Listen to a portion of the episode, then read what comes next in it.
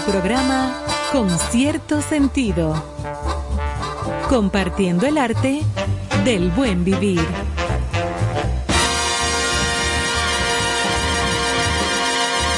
Por estación 97.7.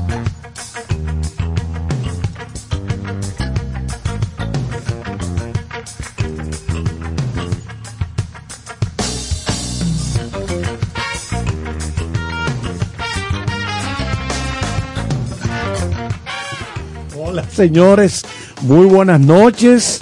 Estamos iniciando semana.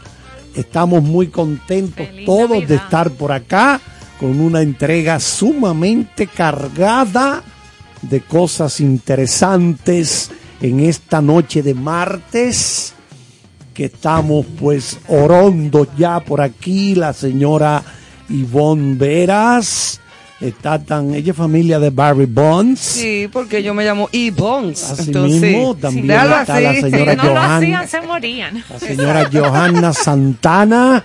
está nuestro ingeniero de sonido, nuestro Chief Master Control, el señor Emmanuel.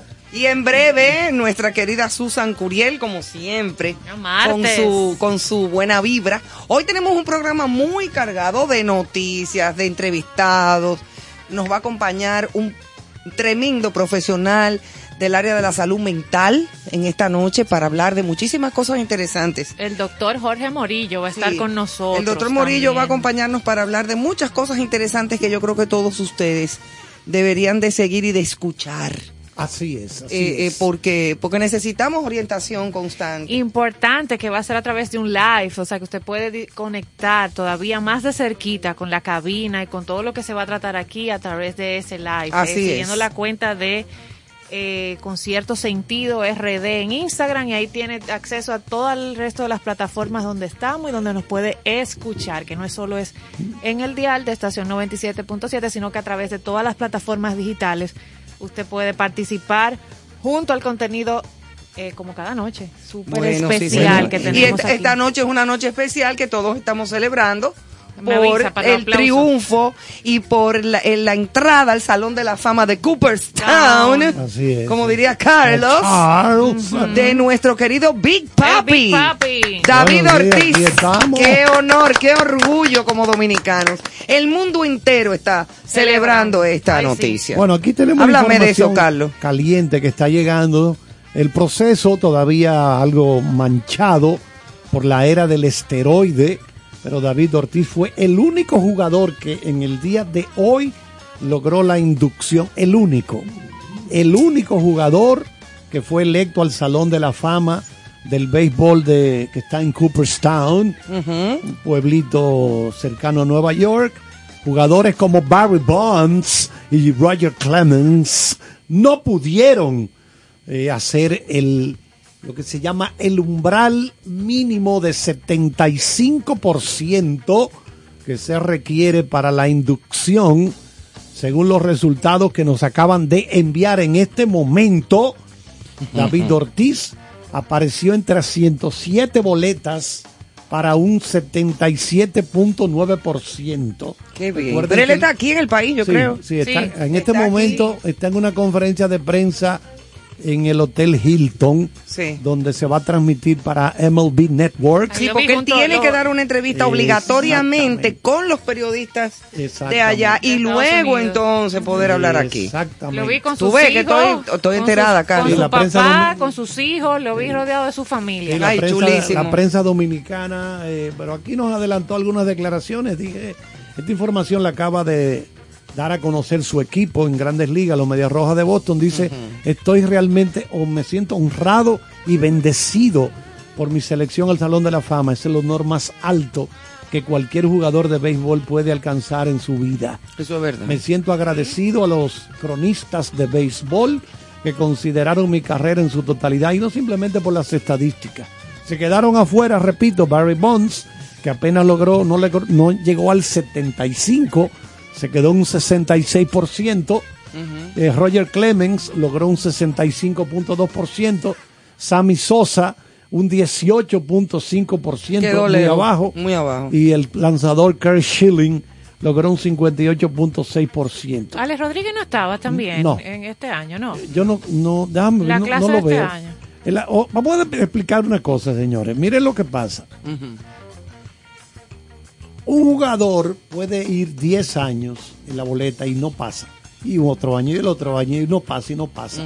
Entonces eso va después, su caso, va después a lo que se llaman comités especiales o comités de eras que estudian, analizan carreras, vamos a suponer, por eso se llaman de eras, del periodo del año tal a tal año. Entonces mm. analizan eso con detenimiento y un jugador que no alcanzó las votaciones cuando le tocaba aparecer en boletas, sí puede ser inmortalizado más adelante por esos comités. Son varios ah, comités. Esa es la situación. Sí, porque tienen sus eh, Alex Rodríguez también estaba en ¿Pero cuánto cogió?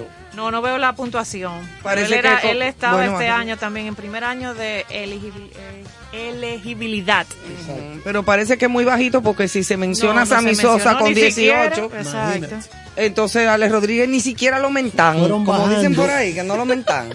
Bueno, tú sabes que hay, hay jugadores de esto que... En el caso de Sosa, ¿tú sabes por qué ha bajado tanto? Sosa se alejó del béisbol sí. se alejó. Él está totalmente alejado. Entonces tú no puedes hacer eso. Estos periodistas son... Y a Alex Rodríguez le cayó el Fuku de J-Lo. Estos periodistas de especializados que votan para el Salón de la Fama son muy ñoños. Cuando tú eres un jugador medio, vamos a llamarle sangrú, en buen dominicano, que son aquellos jugadores que yo le digo que son unos perros, o sea, por su forma de tratar a la prensa cuando están en su apogeo y se creen la gran cosa. Sí, se le sube aquello a la cabeza. Exacto, se le sube aquello a la cabeza y se mm. creen que son inmortales y no se dan cuenta que todo eso es pasajero. Entonces después tú lo ves atrás de estos periodistas para que voten por ellos. Digo, no estoy diciendo que ese sea el caso de Sosa, no. No, pero pasa. Igual que muchos artistas también. Exacto, eso iba a decir, es un colectivo. Que muchos artistas le pasa eso. El problema de Sosa es que se ha alejado del béisbol. porque Barry Bonds, después que terminó su carrera, fue hasta coach de bateo de los Marlins de Miami. O sea, más o menos se ha mantenido cerca. se ha quedado ahí. Pero, pero Sosa, Sosa está trincherado en su casa en la Florida. Viene aquí a una villa que creo que tiene casa de campo y ni la gente ni se entera que él anda por aquí con su familia. Pero es que nadie lo conoce, él está blanco. yo lo veo, yo no sé quién es. Mira, tenemos que dar otro aplauso a los gigantes, que el fin de semana ¡Ay, verdad, campeones! Los gigantes. Susan, estamos aplaudiendo, vibrando aquí en la cabina de conciertos sentido, como le gusta a ella. No, y felicitar también el trabajo excelente que hizo el, equipo de las estrellas orientales. Sí, claro. O sea, un tremendo, tremendo equipo, tremendo. A las estrellas nadie les dio posibilidades de mira dónde. la final. No, y mira dónde llegaron. campeón. Claro, sí, sí, sí. Así que felicidades a. Inicia la serie del Caribe. ¿Cuándo comienza? este viernes 28. Ah, este viernes. Hay tres partidos todos los días. Se va a jugar seis días. Ok. 10 de la mañana, 3 de la tarde y 8 de la oh, noche. Oh, wow. Diario. Son seis equipos. Es de preguntar, ¿cuántos equipos tenemos aquí? Colombia, Venezuela, Panamá, Dominicana. Bueno, el asunto es que se jugará diario repito, 10 de la mañana, 3 de la tarde y 8 de la noche. Ahí tendremos al profesor Charles. bueno, informándonos. Estaremos, ya estaremos trabajando en la Ah, tú vas a estar picando ahí. Claro. Carlos, pero tú picas más que el sol de la una. Pero bueno, que hay que son 8 trabajos. nada. Tú picas, tú picas. Eh, porque sé que tenemos poco tiempo. Sí, sí, sí, hoy estamos bien. Hoy estamos bien atareados con ello y hoy tenemos el tema que vamos a tratar con el doctor profesional tiene que ver con la salud mental de nosotros en medio de esta pandemia. Entonces yo traje aquí un pequeño resumen de uno de los textos del historiador dominicano Frank Moya Pons, que trata de cuando llegó la influenza al país en noviembre de 1918 Oigan eso, ya de eso han pasado más de 100 años.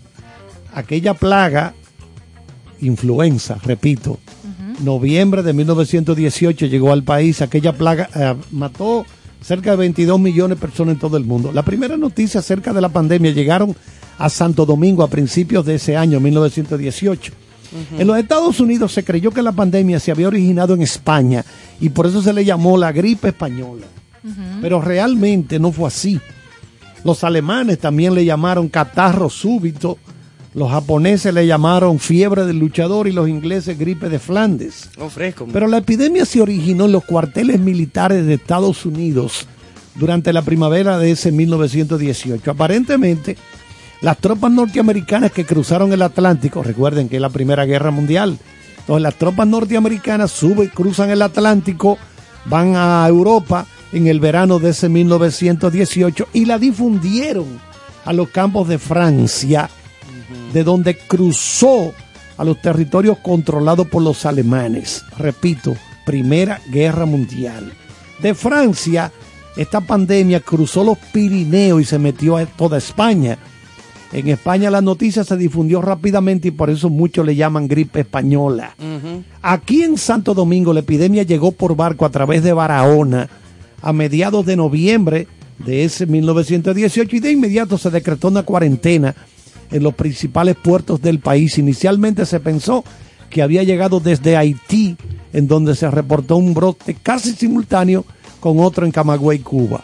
Para evitar lo peor, en diciembre del 18, las autoridades dominicanas prohibieron las reuniones públicas en teatros, casinos, clubes, centros de recreo, etcétera se prohibieron todos los bailes y espectáculos y fiestas públicas. Para que vean cómo la historia se repite. lo mismo que estamos viendo ahora. También. Y ha habido teteo este fin de semana que eso no tiene madre. Repite, está lejos eso. También aquella vez aquí en República Dominicana se clausuraron todas las escuelas públicas y se prohibieron los velorios en las casas de los fallecidos a causa de la influenza. Los cadáveres de los fallecidos por influenza eran expuestos en sus ataúdes inmediatamente y enterrados a la brevedad posible. La epidemia avanzó desde Barahona, Asua, de Asua pasó a Santo Domingo, decenas de miles de personas enfermaron en todo el país. Para enero del año siguiente, 1919, los casos aumentaron a 33.589 en todo el territorio. Que era mucho porque no había tanta gente en esa época. Exacto. Claro. Que es mucho, exacto. La proporción es mucho más grande que la de ahora. Que la de ahora, la densidad que había. Claro, porque no había tanta población en ese, Exacto. Entonces, los primeros tres meses del siguiente año, enero, febrero, marzo de 1919, la cifra de contagiados aumentó a 53.352 y muertos 1.047. Se recomendó Estoy hablando de 1918. 18, Se recomendó el uso de mascarillas de gasa y tela de algodón para tratar o visitar a los enfermos. Algunas personas rellenaban las mascarillas con cristales de alcanfor o con dientes de ajo. Con ajo, yo prefiero el alcanfor, porque respirar un pedazo de ajo es duro. Es duro, es, es un poco duro, complicado a lo del alcanfor, a Johanna le encanta eso. sí, sí, sí, Team Alcanfor. Déjame buscarlo, los míos. Sí, pero mira, sí, eh, eh, eh, eso es muy cierto y... Se habló mucho cuando le llegó el COVID, llegó esta pandemia en la que estamos todavía, queremos decir, saliendo. se habló mucho de, se hizo referencia a esa de la de 1918 para que la gente conociera y entendiera que, estábamos pasando, repitiendo historia. bueno, y, y a propósito, por fin se incorporaron los maestros a las clases de hoy. Ay, eso es una buena noticia. Es una buena noticia, pero según tengo informaciones e incluso he escuchado programas de radio en vivo de esos interactivos, a donde ha habido muchas denuncias de padres de niños eh, que están en colegios públicos, o sea, en, sus escuelas, que, que dicen que no, que no, que no es tan así como lo están pintando. No están mandando los hijos todavía. O sea, no es que lo no es que no lo están mandando, sino que hay profesores que ni siquiera están ahí. Que no está todo el colectivo, todo el gremio presente. Hay una, cantidad de profesores contagiados. También que están contagiados, o sea que Sí, pero no 10 mil. Que se que, se organicen. Vamos, pero que, yo qué bueno que yo leer que finalmente se iban a incorporar oh, y, tener feedback de que habían iniciado me dio mucha mucha alegría definitivamente. Obvio, si no, eh, eh, eh, contentos de que todo inicie, porque nada se ha suspendido en este país. No, nada. Aquí no se suspendieron conciertos, muchísimas fiestas, este fin de semana largo hubo teteo en todas partes del país. Por eso fíjate feliz Navidad. Eso parecía una semana, un ensayo de Semana Santa. No, más allá. bajaron a dos mil y pico. Sí, bajaron, un poco porque estaba en 7 Pero tú verás la semana que viene. Es el problema. Sí. Porque vamos a recoger. Ahora hay que tú verás posteteo. Es posible que recojamos la cosecha hay de, que este fin de, de este fin de semana largo. Se va a recoger la cosecha dentro de una que semana. Que fue más extenso que Navidad. Exactamente. Eso es así. Por otra parte, hoy es día dentro de, dentro de nuestras efemérides. Hoy es día del servidor público. Sí. Eh, lo asumo. Bueno, dímelo a mí que soy regidor. ah, sí. Sí, señor. Ahora, déjame decirte una cosa. Yo no sabía. Déjame decirte una cosa. Los comunicadores, todos somos servidores públicos. Claro, efectivamente. O sea, independientemente de que uno no esté trabajando en una institución estatal, uno trabaja para el público. Buenas noches, Néstor Caro, don Néstor. buenas noches, bienvenido yo, a su estoy hablando con él y ni siquiera le dimos la bienvenida. Yo tengo una queja porque mi ausencia en estos primeros minutos del programa es porque me topé con una masita ahí en el colmado. Ah, no me digas. Y un refresco de color Chocaste. de color escarlata. pero aproveché en el celular para oír el, programa. Muy bien. Entonces ustedes están desde que inició esto con una quejadera y una cosa que la gente tiene que, que estar estupefacta con esta situación una quejadera. Claro, yo oí el, principio. Que, si estamos felicitando a, a, Big Papi. Ah, perdón, fue que me equivoqué del programa. No era este que yo estaba Mire. No, no era este, ¿no? Ella Sosa, que, que, que nosotros. Porque aquí se ha aplaudido todo el tiempo. Tú sabes que me gustaría que el profesor Caro, cuando traiga uno de esos grandes artistas de renombre mundial, lo lleve a un colmado de inmediato y le diga, en inglés. Es aquí. Es aquí, dice masita. Lamento decirte que los llevo de manera regular. O sea, esa grande, esa grande figura. Yo tengo uno que es un llave mío, que es loco con una empanada que compramos por la zona colonial. Y hay que oh, comprársela. Tiene varias varias denominaciones. claro, tráeme dodeta, tráeme dodeta. Varios contenidos. Y no canta si no se le busca ese empanado. Su empanado, como debe de ser. Eso es parte de sus exigencias para venir al país. Así es, así es. Si no es con la empanada tal, de tal, no voy. rider, eso se pone en el rider técnico del artista. Claro, en el contrato tiene que estar la empanada. No, y hubo uno en, un momento que tuve que mandarle a su país de origen un bizcocho porque le encantó el bizcocho de aquí y hubo que mandarle ese producto allá. Sí, porque mira, el bizcocho dominicano no se come en todas partes. No, porque en muchos sitios hay eh, el, bizcocho es como duro, como empegotado. Sí, es así. Aquí el, el bizcocho, el, que se come aquí es esponjoso, es bueno. acabado de hacer. Es suave. Pero le, doy un dato que hay muchos Mira dominicanos. La que yo dije. Sí, sí, te digo. se vio una vena, te brotó sí, aquí. los ojos brillosos. Eh, hay muchos dominicanos que han emigrado eh, y han puesto ese tipo de negocio de bizcocho y le ha ido muy bien. Muy bien. porque la receta del bizcocho dominicano es, particular y es sabroso. Es muy bueno. Se lo digo por experiencia propia. Yo sé que a ti te, te, agrada. Sí, ahí sí. Hoy es día del café irlandés, por si quieres acompañar tu bizcochito. Ay, ¿cómo es que es el café irlandés? El del whisky. El que tiene whisky. Ah, que se le echa un whiskycito. O coñac también. Lo que pasa es que aquí al revés. No, el coñac. Le ponen un litro de whisky y un chin de café. Y un chin de café. La tacita pequeñita. No, el que se llama carajillo es el, sí, el, café con coñac. Con coñac. Con coñac. Ese es el café. Ese es un estilo es irlandés. Muy, es muy español el carajillo. Día también de ese cafecito. bueno, aprovecho para unirme a las felicitaciones de, del Big Pack y de David Ortiz, que ingresa hoy, a partir de hoy, al Salón de la Fama. Y merecido, porque ese muchacho, si mal no me equivoco, el desarrollo de su eh, del tiempo que ha estado en el béisbol ha sido de manera diáfana, o sea que no ha incurrido en esas magias. No, que, y fajado, Exacto, un fajador. Entonces, un aplauso para él y que con cierto sentido está en regocijo. Sí, señora. Sobre todo el amigo Carlos, que le guarda un gran aprecio a él directamente. mi hermano, esperamos trabajar de nuevo en la transmisión cuando llegue la ceremonia de exaltación, donde hemos estado ya anteriormente, la de Pedro Martínez como traductor simultáneo y también con Vladimir Guerrero. Y esperamos también cuando llegue el momento de la exaltación de, la vida estaremos por allá con esa traducción simultánea eh, que nos eh, encanta, eh, este ambiente de, de...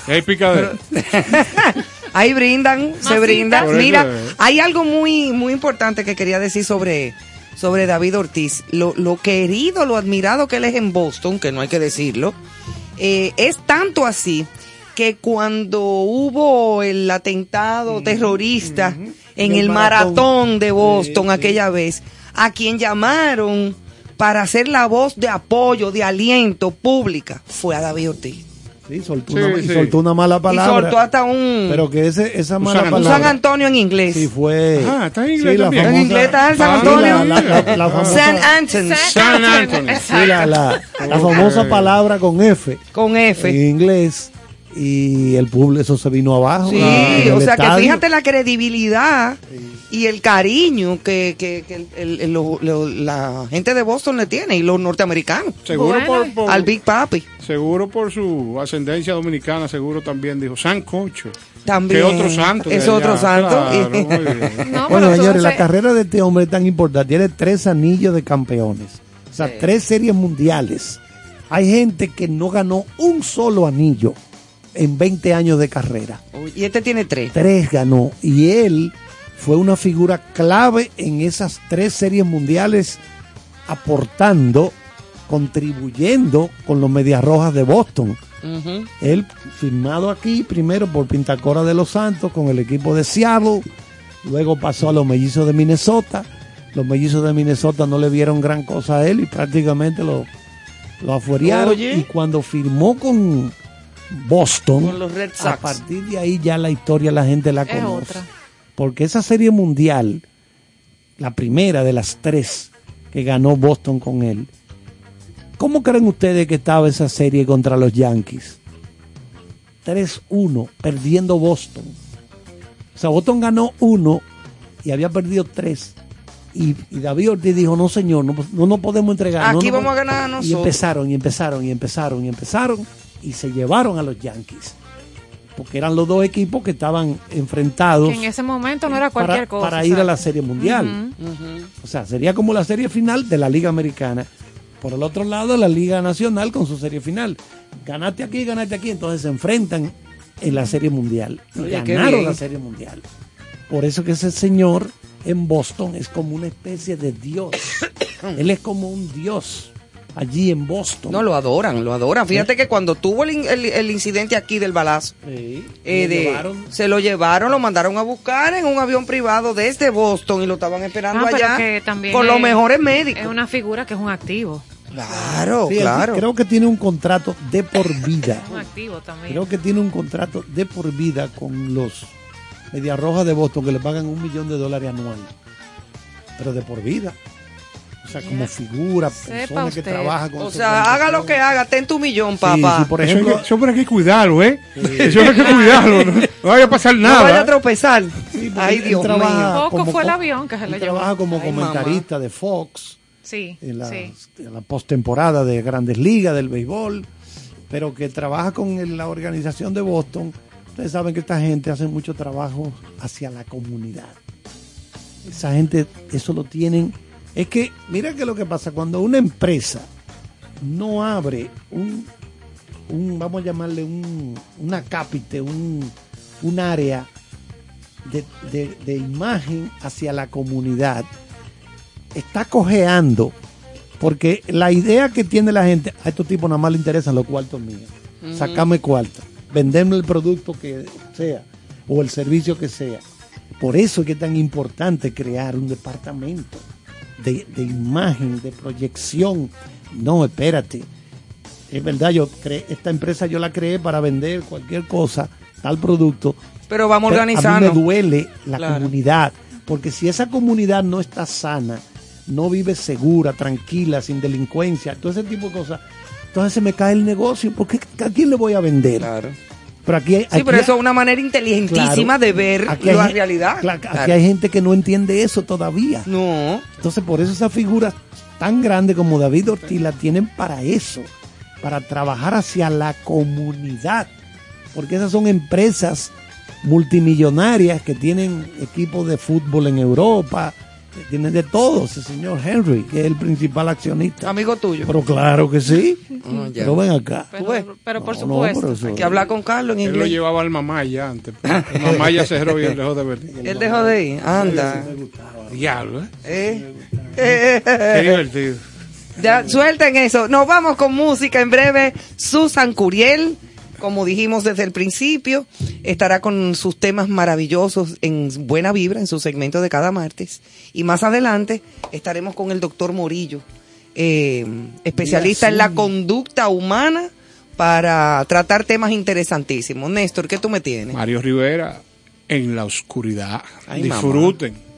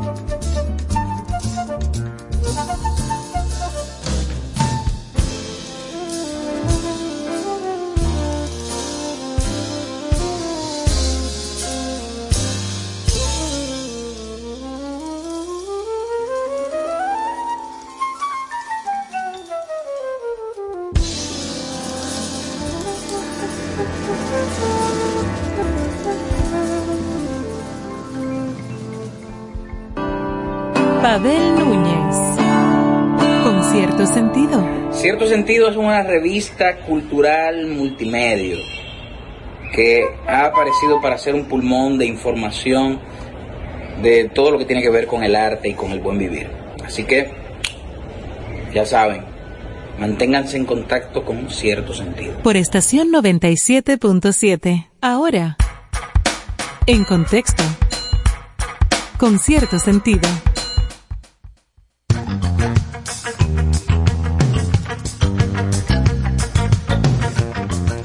Bueno, señores, de nuevo aquí en Concierto Sentido y con una parte muy interesante de, nuestro programa como es Buena Vibra. Buenas noches, Susan. Hola, Susan. maestro Charles. Hola, Susan. No, y, mandarle un mensaje a dos gente que me estaban haciendo una seña que yo no leo las mentes todavía. Porque no, no, no, yo un saludo, vamos a enviar un saludo a Julio Sosa. Ah, mi hermano Julio ah, Sosa, que, está pendiente siempre. Pendiente, pero fijo ahí, el productor asociado ya de nuestro programa y está esperando también con ansias. Nos mandó, este nos mandó ahí que está muy contento por lo de Big Papi. Ay, sí. Igual nosotros y, yo me imagino que está en sintonía permanente con este. En el fin de semana, que no tenemos programa, me mandó cuatro o cinco fuetazos. Porque él está 24 horas en la parte social, siempre. Pero Julio, está lo suyo. Se encuentra un sitio sucio, un Ay, hoyo. Sí, yo vi cosas que subió Julio de la de la basura, eh, por el Eugenio María de Hostos. Un ciudadano preocupado por el bienestar de su, Eso está muy bien, Julio. De su país. Un saludo por allá a toda la familia. Entonces, Susan, cuéntame. Hoy vamos a hablar de cómo armonizar nuestro hogar. Bueno, eso es parte de lo que el Big Papi estuvo haciendo justamente antes de recibir esta, esta, entrada a, a Cooperstown. O sea, tú me vas a decir a mí que el Big Papi prendió unos velones antes de que lo llamaran. Claro, claro, prendió su velón. Y su, su, aromaterapia se la dio. Y sus piedras y sus cuarzos. Hágame el favor. Y sus cristales. Eso. Sí, súbete esa guagua.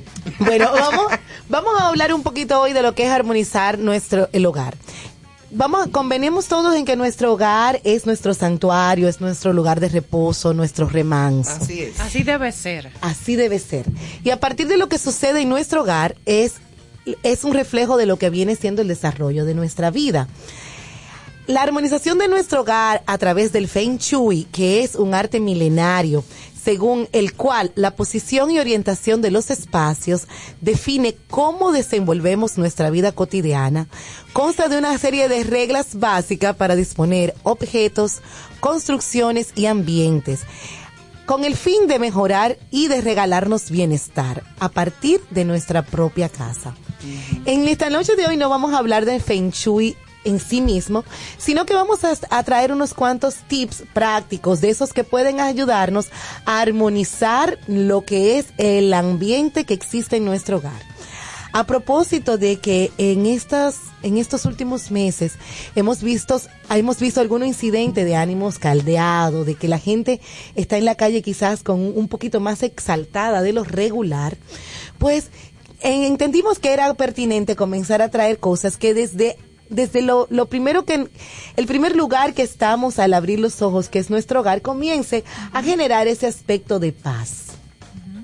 Y aquí tengo algunos de los tips y algunas de las técnicas que debemos tener en cuenta.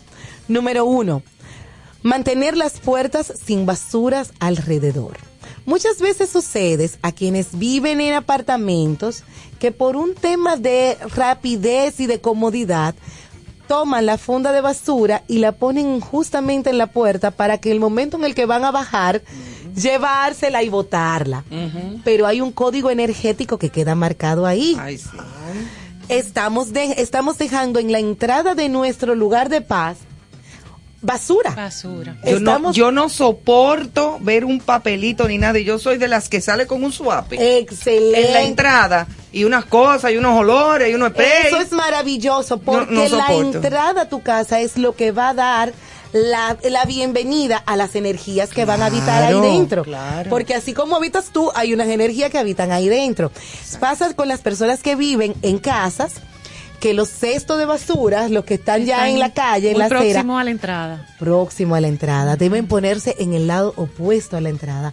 Pero nunca cerca de la entrada de nuestra casa podemos tener de ninguna manera nada que tenga que ver con basura. Ay, no, plantas, cosas bonitas. Efectivamente. Eh, ay, sí, florecitas. sonajeros, flores que no lleven espinas en las entradas y nosotros tenemos maravillas de flores, hay las la que se llaman caprichos.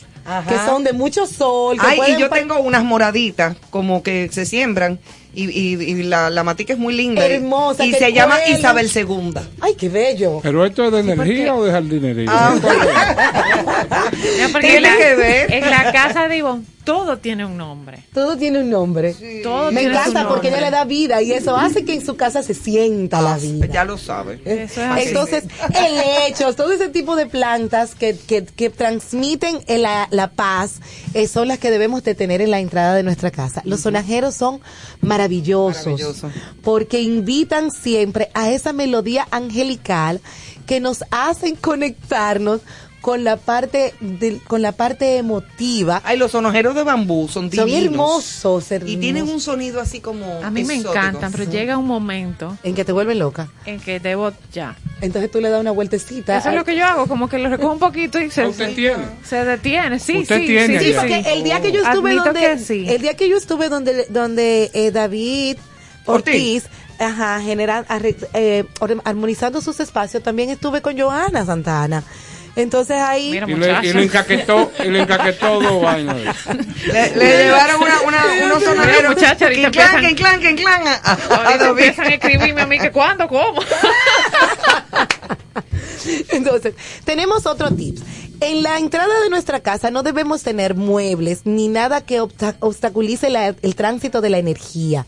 Debemos de tener el espacio abierto, o sea, al abrir la puerta no debe haber nada contigo que haya que, que, que, hacer un giro para poder ingresar a la casa, no. Que se fluya. El paso debe fluir, porque de esa misma manera fluye la energía que entra a nuestra casa.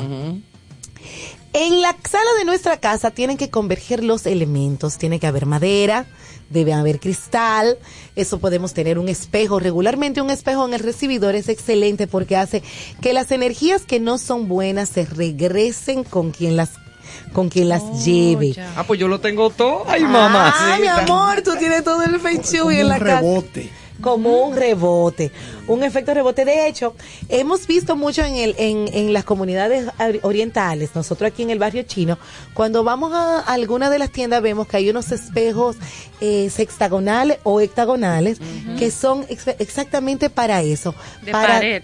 Ajá. Y, pueden ser ovaladitos. Y pueden ser. Ovalados, redondos. Todo, eso lo vamos a trabajar otro día. Vamos a ver, a decir que, cómo la mm. forma del espejo va a incidir en qué queremos lograr con él.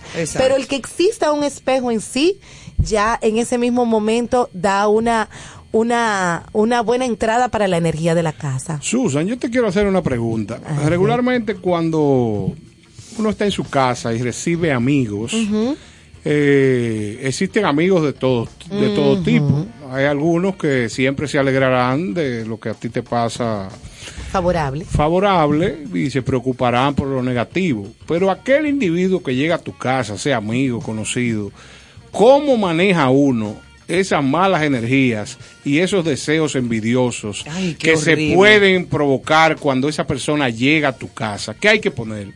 Un perro, un perro, bravo, un, Doberman. Mira, lo primero que se debe tener es algo que lamentablemente en la, en la cultura occidental casi no trabajamos, que se llaman prismas.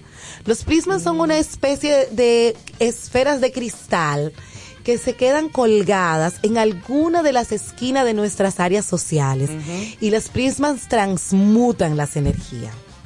Pero si no tenemos prismas y queremos algo mucho más al día, todos en casa tenemos sal.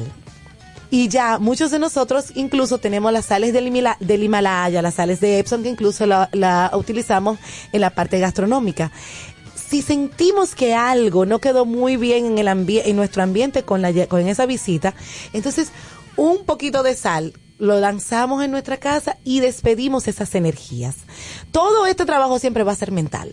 Siempre tenemos que decir, lo, lo bueno se queda, lo malo, se, va. Se, Yo recuerdo, no sé si tiene que ver con esto, pero los luchadores de sumo en Japón son luchadores gordísimos, hacen 700. Con, con, un, con un colalé. ¿Tú tienes algo en contra de los gordos? No, no, pero para que la gente entienda. Ellos tienen un ritual que tiene que ver con sal claro. antes de empezar el match. Sí. Porque yo he estado ahí. Ay, yo ya la competencia. Emanuel, la pastilla de Carlos, la rosadita. cuando mi maestro Charles ha estado en el lugar de los hechos. Eso sucede, maestro. Porque en ese ring o en ese, en ese espacio en donde ellos van a comenzar a, pelear, ya hay, anteriormente hubo otra pelea y las energías pueden haberse quedado ahí. Entonces ellos neutralizan esas energías y muchas veces inciden también los colores. Si la última persona que peleó ahí vestía el, el no sé cómo le llamen ellos, el, el, pañal. Un taparrabo. Un taparrabo, era un pamper. Si el taparrabo era azul y el último que lo hizo y perdió también lo tenía azul, entonces hay una energía que se queda circundando con el color. Entonces ellos hacen esa práctica que acaba de mencionar el maestro oh. para, para, que no contamine el ring, para purificar el ring. Como regularmente aquí se habla de energía los, días de buena vibra, uh. le voy a mandar un saludito y un recordatorio a los amigos de CDEE e, que estamos prestos para que manden publicidad aquí, porque estamos hablando de energía. Claro, claro. Sobre todo en ese segmento. Susan. Una de las, perdóname, Johanna, una de esas actividades ligadas al sumo, ejecutada justo en el momento en que suben al ring consiste en lanzar al aire puñados de sal. La sal espanta los malos espíritus y purifica el terreno de lucha. Este ritual también servía para pedir la protección de los dioses ante cualquier herida. Óyelo ahí. Ah, excelente. Esa parte la desconocía. yo. Eh, esto es lo maravilloso de estas clases que yo recibo. maravilla. Ahora, si yo veo un señor de esos que viene para arriba de mí. Sal, sal, sal, sal, sal, salgo huyendo.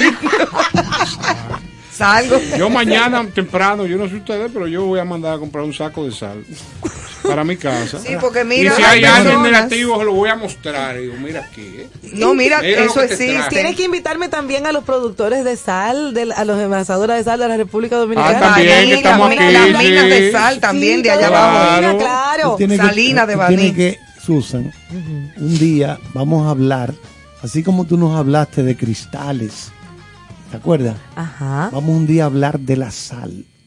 Sí. Pero la sal que se extrae de minas ¿Cuántos años de evolución para desarrollar eso?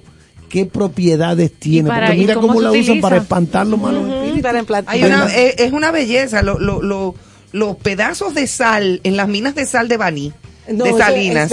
Hay, hay pedazos de sal rosada. Hay unos, unos rosados. la sal y, la sal, exactamente.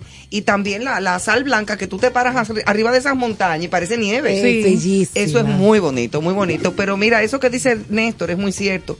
Hay gente que te deja mala energía. Sí, eso Que te transmite mala energía y te la deja en tu casa. Un saludo también a a nuestro querido amigo Orlando Jorge Mera de Medio Ambiente, porque leí a propósito de Salinas de que han intervenido las granceras y la gente que extrae sin permisos mm. eh, los materiales. Como debe de ser. Y eso hay que aplaudirlo. Eso está muy bien. Excelente. este país tiene que llenarse de acciones de regla. Sí, exactamente. Sigue. Entonces, tenemos también el Feng Shui, la práctica del Feng Shui per se se logra a través de una arquitectura diseñada para los fines.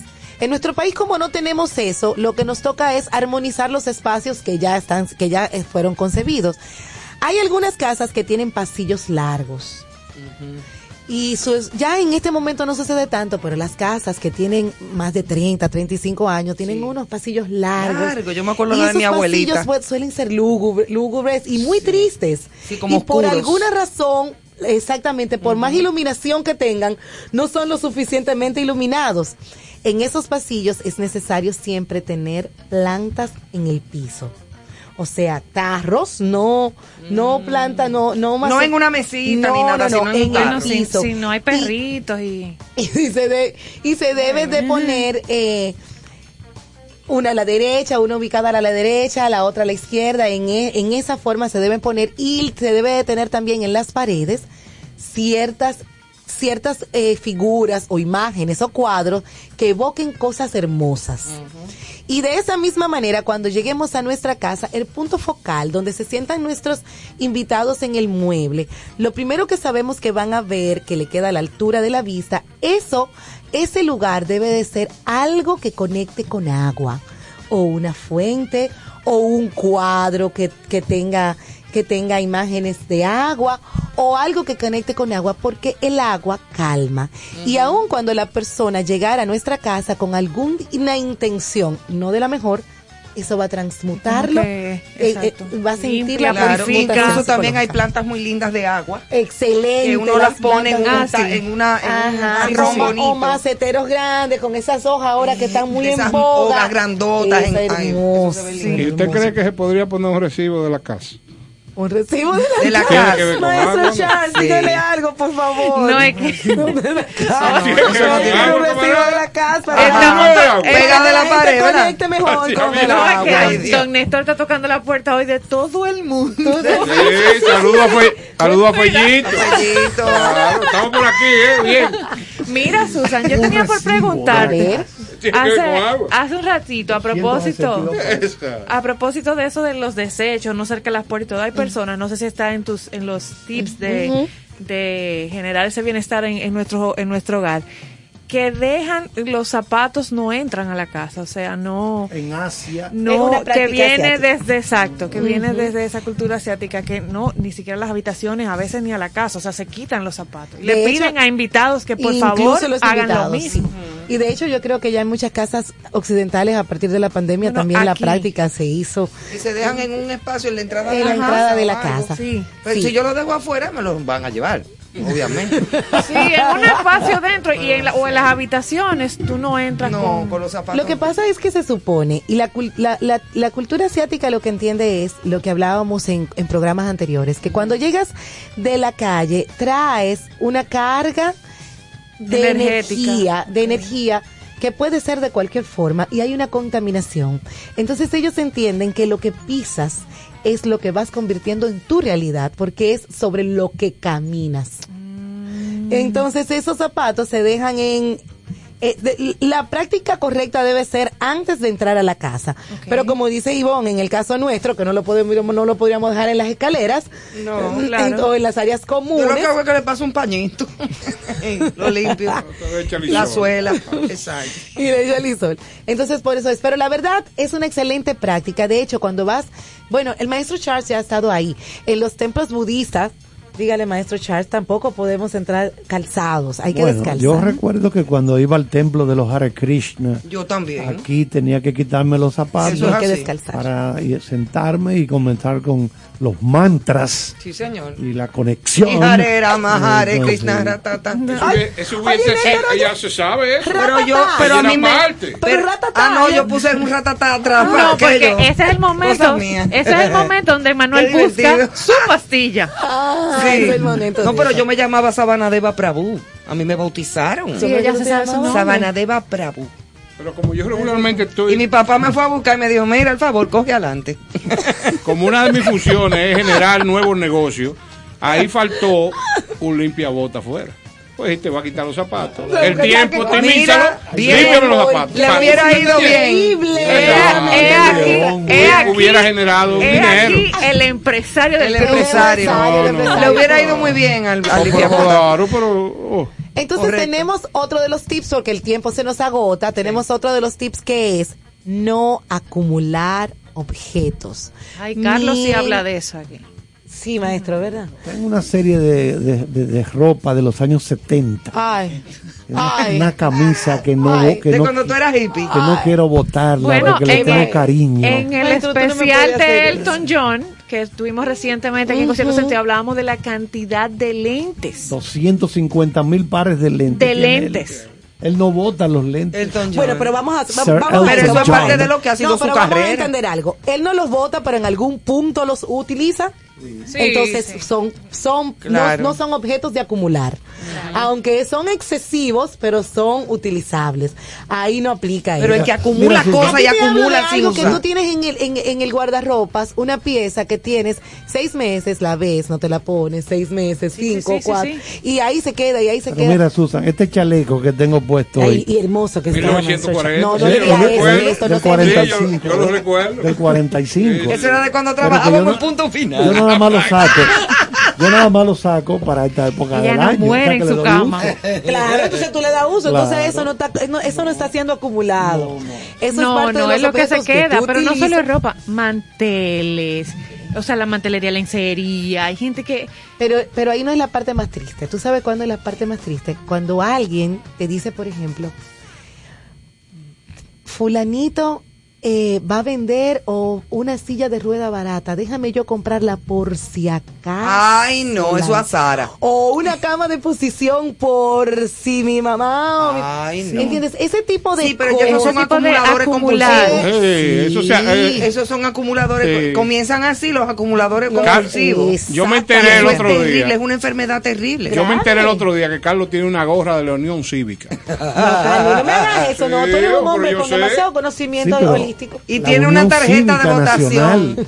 partido de la década de los 60. Sí, bueno, eso es una colección. Más para es que tú me lo quieres desacreditar en esto. Eso es una colección. No, pero él tiene una boleta de votación a donde estaba el movimiento municipal ah, montecristeño. Indíqueme la diferencia, indíqueme la diferencia entre acumulación. El, el acumulador desconoce incluso la cantidad de objetos que tiene.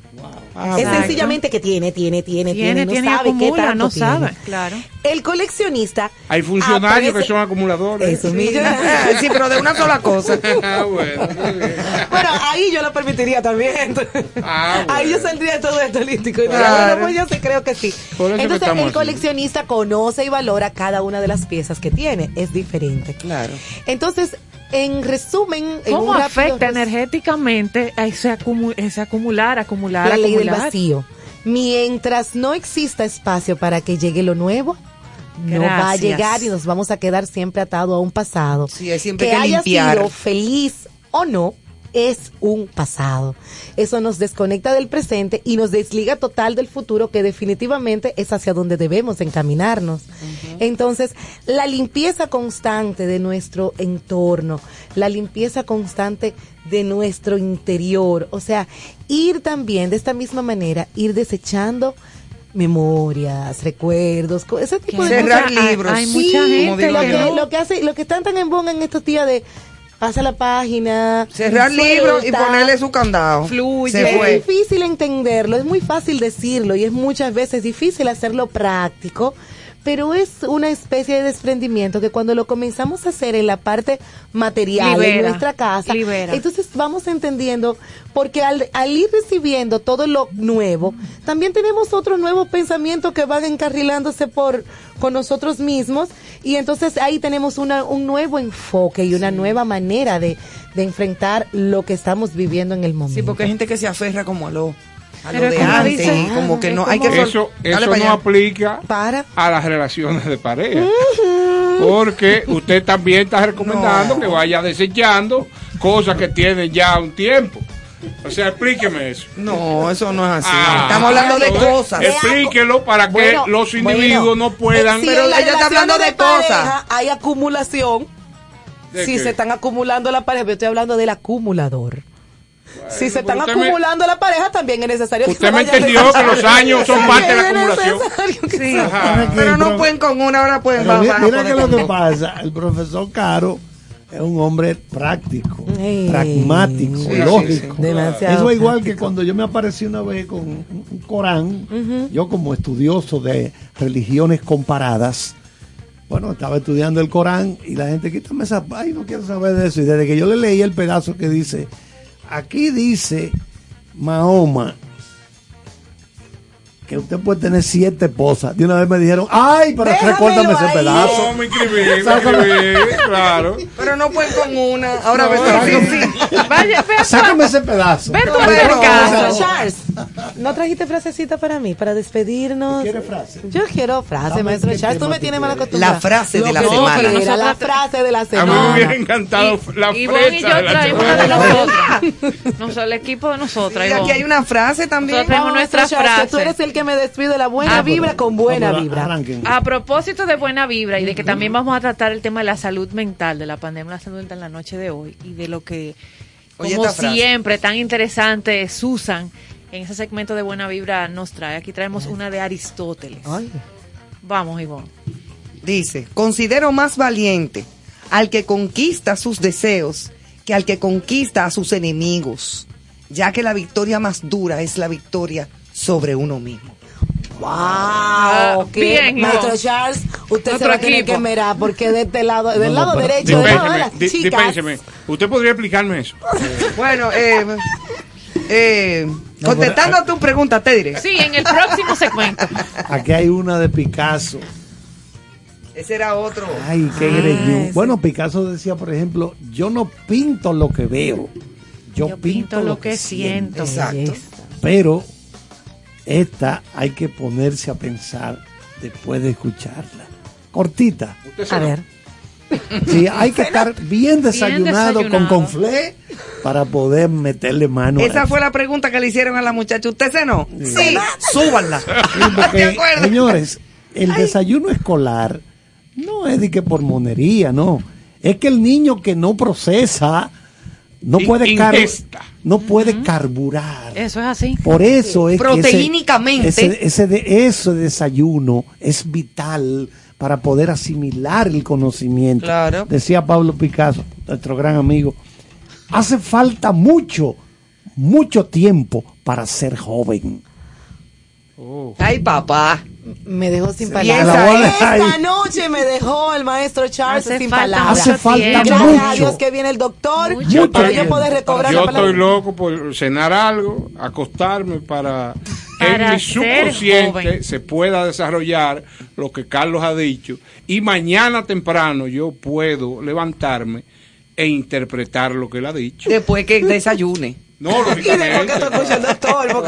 Gracias, amigo Picasso. Si usted va a leer filosofía, a leer algo interesante, profundo, le recomendamos Buen Desayuno. Y un cuaderno de petete. Si usted no se desayuna bien, va a tener amplios problemas, como decía alguien por ahí.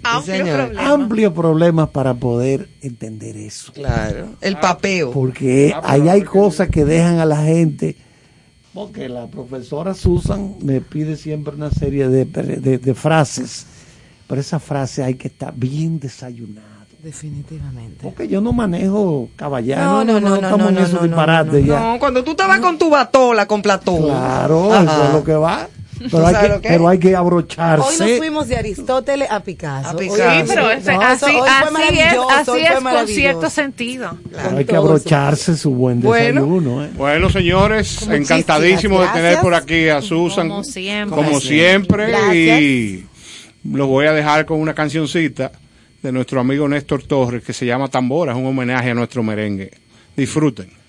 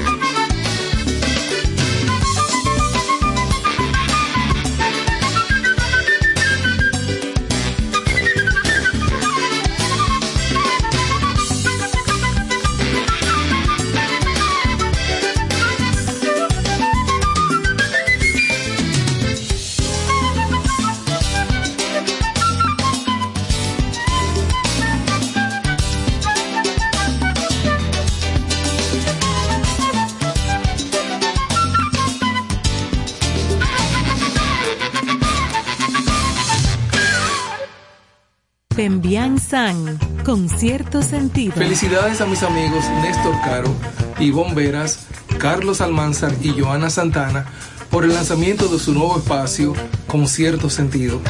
Gracias por compartir el arte del buen vivir. Allá nos vemos.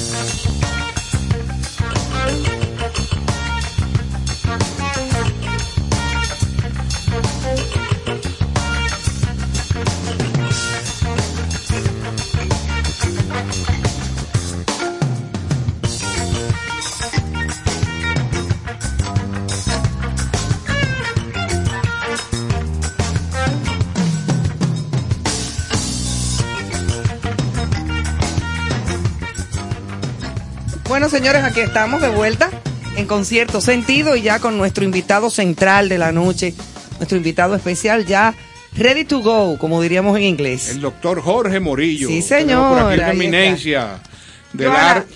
Eh, eh, ay, perdón. No, no, no, lo absoluto, sí. No, pues bueno, que no, honrados de tener ya al doctor aquí con nosotros en cabina y recordarle a todas las personas que hay todo, durante todo el día nos han, nos han escrito, interesados en participar, que ya estamos, ¿verdad, Sandy? Ya estamos en nuestro live a través de la cuenta de Concierto Sentido RD. Usted entra y puede no solo escucharnos a través de las diferentes plataformas de la estación 97.7. Déjame poner bien. Pose ahí, profesor. Pero usted quiere ser parte, este encuentro un poco más cercano. Entonces ahora mismo ya usted puede conectarse y participar con nosotros también, escribir cualquier inquietud, pregunta eh, y ser parte de esta conversación tan interesante que yo sé que vamos a tener hoy. Gracias por estar con nosotros. Buenas noches. Gracias, a ustedes por la invitación. El, el antes del aire estaba bueno el tema. estaba bueno el tema, así que doctor, vamos a arrancar de inmediato porque sé que hay mucha gente que está, digo, como usted se puede hablar tanto tiempo y tantas cosas, pero como la idea central era hablar un poquito de el impacto psicológico que nos ha dejado y nos está dejando esta pandemia. O sea, este terror colectivo que se está viviendo a nivel mundial, porque no solamente somos nosotros, ¿cuál en su práctica, qué están ustedes los profesionales de la conducta viendo como resultado de esto hasta ahora? Porque se ha dicho que todavía no hemos recogido todo lo que esto nos está creando. Porque hay mucha gente que sabemos que pueden caer en situaciones extremas, otros eh, se, deprimen, buscan asistencia profesional como la suya o van a un psiquiatra, a un psicólogo. Pero ¿qué tenemos hasta este momento? Mira, eh, primero es hablar del, sentido amplio de la pandemia. A lo largo de todo este tiempo, todo lo que estamos aquí hemos agotado, escuchado personas, planteado el tema de, de la pandemia, la ansiedad, la depresión, el impacto de la pandemia en relación a todo esto. Y de ahora y de esta post pandemia, que es el inicio de la pandemia de salud mental porque va a tomar tiempo a nivel mundial poder manejar las secuelas de todo esto. Mira, Quédate pensando en la época de Trujillo, todos los que vivieron en esa época durante, durante ese régimen. esa generación quedó muy, pero muy marcada en relación a eso. Y cuando, y cuando se conversaban, cuando uno conversaba con los abuelos, los que vieron esa, en ese entonces, algunos todavía se conmueven. Porque creó un impacto a nivel de salud mental con esa generación. Lo mismo va a pasar con esto y está pasando con esto ahora. Mira, en sentido general, eh, cada, cada persona, cada familia, cada sociedad tiene su propio reto, sus propias luces, sus propias sombras. Nosotros acá en República Dominicana, el tema de la, de la pobreza, la desigualdad social, la inseguridad, todo lo que implica lo político, que decir político en este país no es visto como algo en positivo, sino como en negativo. Uno dice, uno escucha la palabra político y nada bueno llega a la cabeza. No, ya hay un prejuicio de una sí, Sí, totalmente, Pero, Aunque hay muchos políticos buenos y decentes. Y, sí, pero, pero, llega de una vez a Pero la, la primera impresión es política, no, eso es malo. ya, se acabó. Entonces, en medio de ese escenario, de ese impacto social, desigualdad social, de problemas sociales, problemas con, en relación al tema de, de, las carencias, lo que está ocurriendo, familias que han tenido que irse ellos los dos a trabajar para poder cubrir los gastos que habían y los hijos criándolo o las nanas o la televisión o sálvese quien pueda. En medio de ese escenario llega una, una pandemia. Nos trancan a todos ya, y, un, y, nos trancan, digo, nos trancan como una, como la, el argor popular, ¿me entiendes? Sí, exacto. O sea, y es el tema de, de, cuidado en relación al tema de qué va a pasar. Y surge entonces la incertidumbre. ¿Ya? Entonces, esa incertidumbre, ese encierro, provocó una serie de, de cosas y de acontecimientos. Uno, todo lo que había antes, que todo el mundo, familias, parejas que manejaban las cosas, ya no podía manejarlas.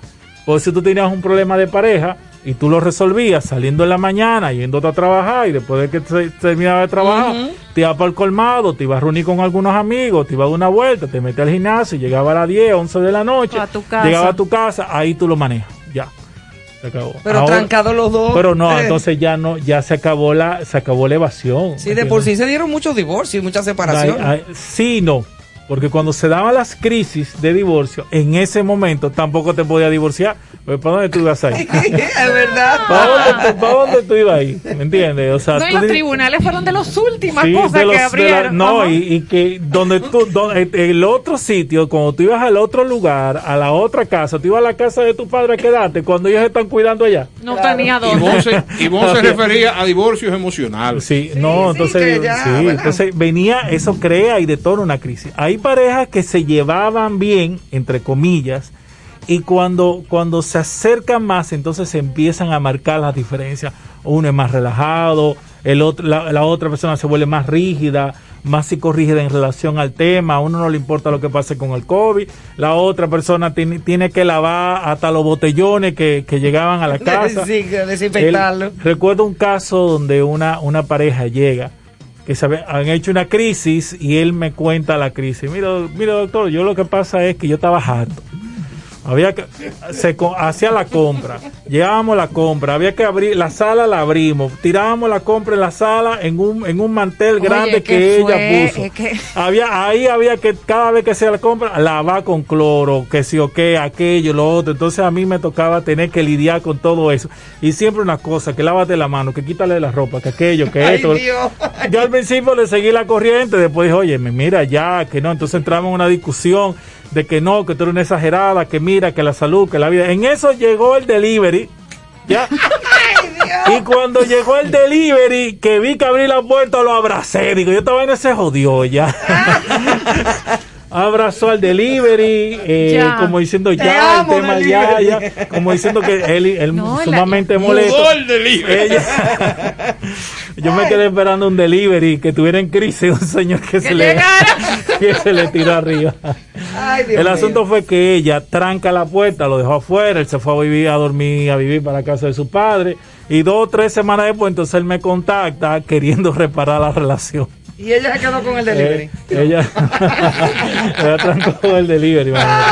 Entonces, ¿qué? pero te son cosas o cosas, pero, fueron, pero, fueron ocurriendo y se fueron dando en la, en la relación. Y eso creó mucho más tensión a nivel de pareja y nada que ver con los hijos, una educación virtual que, para lo cual la plata, bueno, la educación local no está lista para la presencial, imagínense para la para la virtualidad. Entonces tú tenías una, a una madre que tenía que ser la profesora, la nana, la ama de casa, el esposo, tenía que involucrarse ahí, todo eso se, crearon una, una gran, unos temas en relación a todo a todo el contorno familiar. y con respecto a las depresiones ya, o sea, al entrar, entrar a, las depresiones. ¿Qué, es? Entonces viene, aquí te encuentras con dos temas. Uno, la ansiedad y el segundo la depresión. Exacto. Ya. Entonces, la ansiedad, la depresión a raíz temas hijos, parejas, divorcio, separación. ¿Qué es la ansiedad? La ansiedad es la pérdida de la seguridad o el temor a la pérdida de la seguridad. Mm. No importa si, si hay un cuadro de ansiedad, búsquelo. Algo usted o perdió la seguridad o tiene el temor de que perdiera la seguridad. Entonces ahí viene la ansiedad colectiva en relación al tema del al tema del COVID y lo que y lo que implicó también en, en, tiempos de política porque fue, fue un impacto en medio de todo esto, fue una crisis. Y a nosotros nos tocó todo juntos. Todo juntos. Ahora, ¿y, qué, ¿y qué es la depresión? La depresión es una pérdida. Cuando una persona está deprimida, se siente mal, se siente triste, lo primero que tiene que preguntarse es, bueno, ¿qué perdí? ¿Real o simbólico?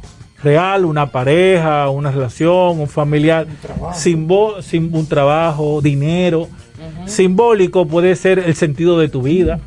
O sea, madres que dijeron, yo estaba bien y ahora tuve que, he perdido mi autonomía, he perdido mi independencia, porque ahora tengo yo que lidiar con los hijos, cuidar a los hijos, atender a los hijos, que si el tema de la casa, que cuidar la casa, que si el marido, que antes le salía corriendo a la casa, ahora tiene que estar ahí y está presente. Entonces todo esto crea un alto nivel de tensión que, que, lo que lo que provocó fue el aumento de, del, del, consumo de sustancias. El aumento de, de, alcohol y de drogas. Sí, pero el, tú sabes que el consumo de, de drogas aumentó eh, no tanto como el de alcohol. Mm. Porque, porque el alcohol, el alcohol tú te lo, tú te lo, tú lo tomas en coro. Sí, es lícito, es válido. Y además tú vas al supermercado y la compras. Todos los colmadores se, cerraron. Ahora, antes los hombres se sentaban en coro con un grupo de pana, bebé. Ahora no, lo tienes que sentarte a beber con tu mujer, con quien quizás tú nunca bebiste.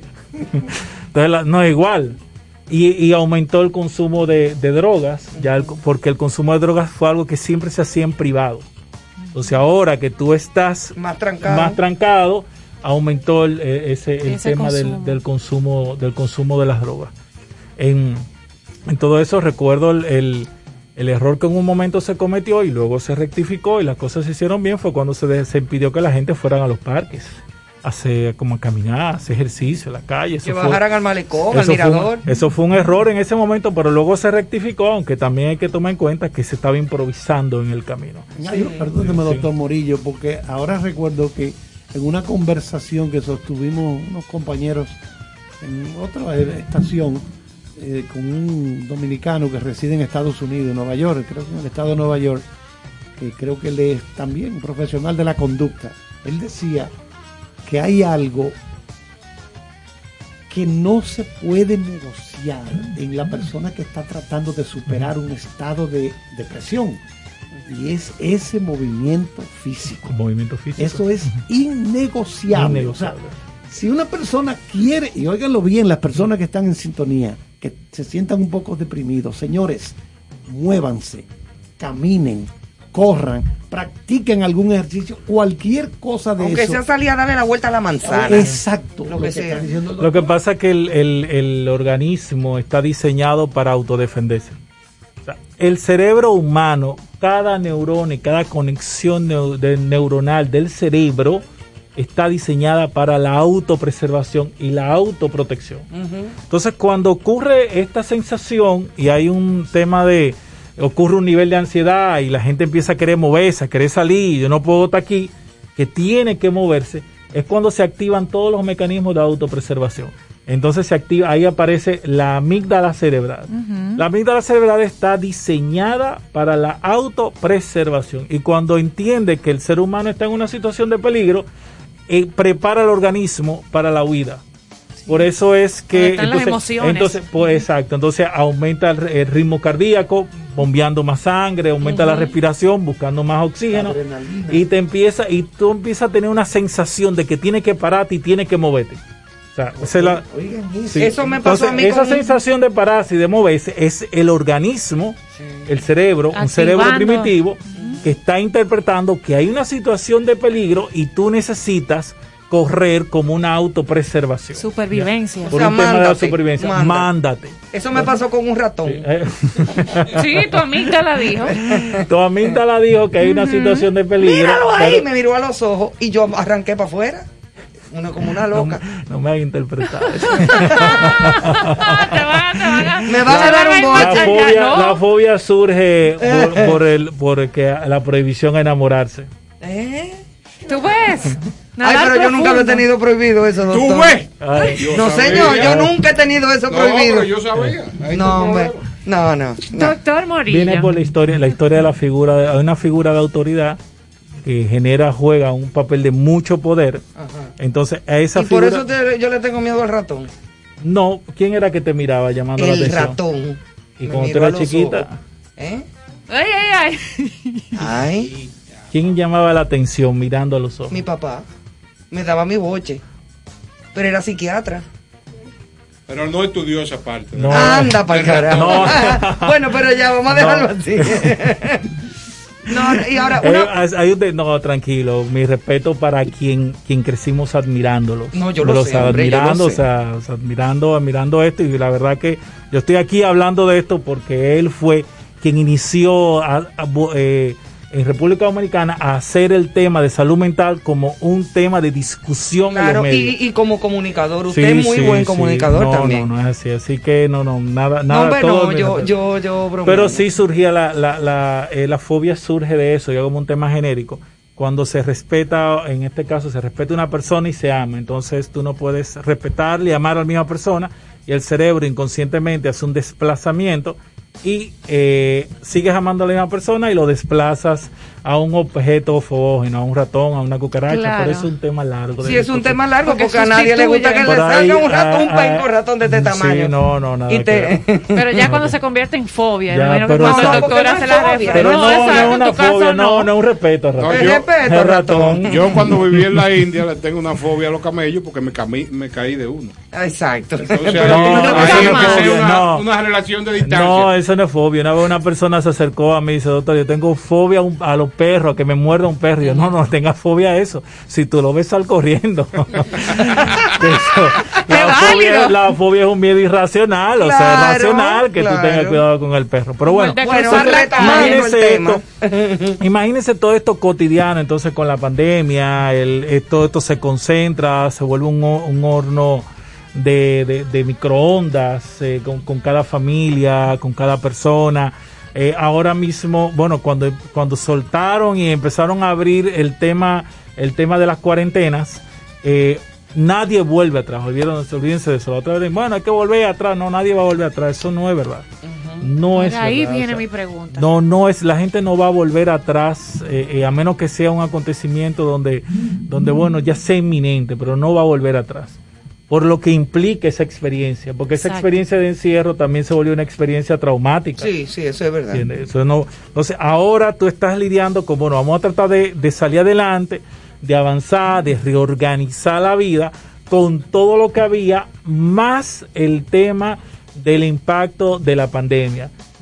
pero la pandemia no porque el encierro del COVID, sino por el tema de que, de que tenía que pasarme la mañana eh, eh, diciéndole a mi hijo que preste atención a la computadora y a la maestra mientras él estaba la haciendo comida. la comida, el arroz que no se me queme, que no se me queme la, nana que estaba ahí, que ya no no, no, puede estar ahí, el, marido que el marido que te fregó, dije, ya te ayudé y te fregué.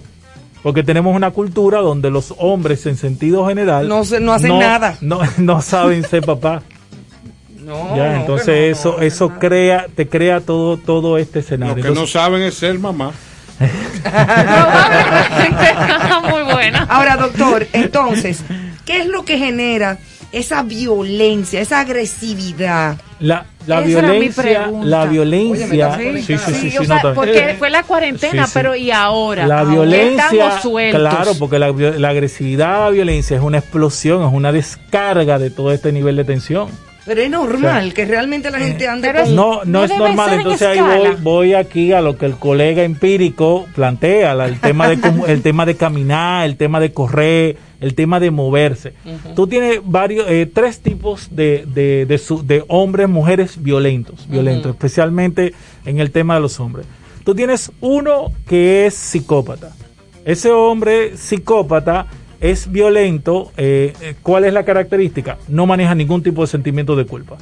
Va ahí, te robo, te mato, ya te maté, te embromaste, te robé tu celular. Y tengo, psicópata. ese psicópata. No, no maneja ningún tipo de sentimiento de culpa. Ese va tiene, bueno, el caso que movió al país, una novia quedó embarazada, ven, un aborto, no, no quiero, te mato con un, con un martillo, te guardo, te, te, te, escondo, y luego salgo afuera diciendo, sal, mira, ven. ¿Dónde está fulana? Eso fulana? fue de San Francisco. Con, con, con características psicopáticas, o sea, no tengo, no manejo ningún tipo de sentimiento de culpa. Y todos vimos a una madre llorando y al sujeto tranquilo, pues no maneja culpa. Ya es, es, es, ese es, ese es un psicópata. Tú tienes un segundo hombre violento, mujer violenta, que, el, que es neurótico. Ese, ese justifica la violencia. Ese es el hombre que te dice eh, a la mujer hay que darle su pecozón para que, lo para que entienda. Ay, mamá. ¿Entiendes? No mata, ese no mata, ese agarra, no, sí, sí, no. Sí, inofensivo. sí, sí, sí, ese le da su jalón de mollo, le da, dice, no, no, yo le le doy su golopón para que entienda por qué. ¿Qué golopón? Así como habla.